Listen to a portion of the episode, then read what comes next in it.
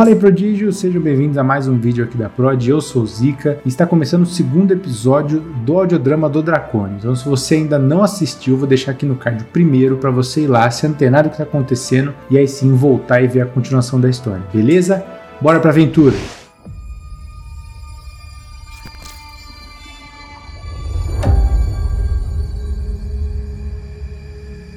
Uma vez que o Dracônio provou aquele sangue,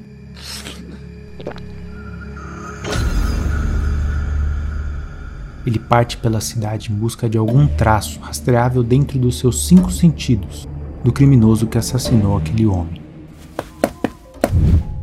O Dracônio pode ser o responsável pelo combate, pela coleta de evidências, análise de substâncias, mas é o homem por trás da máscara que faz o trabalho mental. O homem que ninguém conhece a identidade, apenas um ou dois entre os seus mais próximos. Dante Demone, o jovem conhecido por lidar com casos principalmente de desaparecimento de crianças e adolescentes, usa suas habilidades dedutivas e a sua capacidade lógica para seu benefício durante o dia como investigador particular, e secretamente à noite, vestido de vermelho, usando o manto do vampiro edeniano. Muitas vezes, Dante e Dracônio acabam se auxiliando, trabalhando no mesmo caso.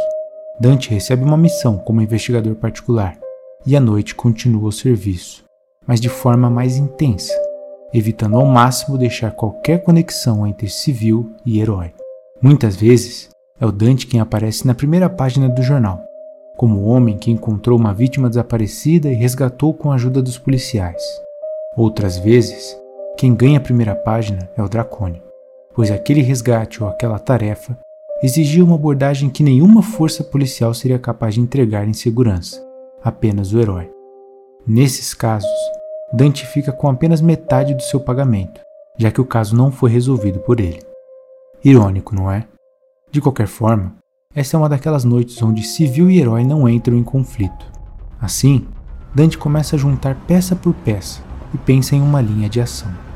O viciado matou por dinheiro para poder comprar sua droga. Pelo estado de tremedeira do assassino, ele estava em uma crise de abstinência. Portanto, deve ter ido comprar a droga assim que conseguiu dinheiro Quanto mais próximos do nosso estado primitivo de necessidade, mais previsíveis nos tornamos. E se tem alguém que sabe disso, é o próprio Dante. Se movimentando nos telhados de forma acrobática, ele salta por cima de alguns becos até sentir o cheiro do mesmo sangue que estava na cena do crime.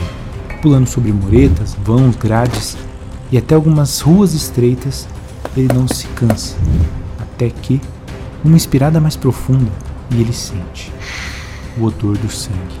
Se agachando no parapeito do prédio na direção do beco, ele observa um homem vendendo um pacotinho para o outro. O cheiro vem do maço de dinheiro que está na mão do vendedor. Há uma nota manchada de sangue. Nenhum traficante vende o seu produto para um viciado que ele não possa rastrear. Afinal, viciados constantemente ficam sem dinheiro para quitar suas dívidas e constantemente servem de exemplo para que outros não façam o mesmo. Aquele traficante sabe o paradeiro daquele viciado, e antes que seus negócios sejam encerrados de uma vez em Eden, ele vai falar. Então é isso aí, se você curtiu esse episódio, deixa o seu like aí embaixo, comenta o que, que você achou, se inscreve se você ainda não é inscrito e ativa o sininho para receber todas as notificações quando a gente lançar mais vídeos, beleza? Valeu galera!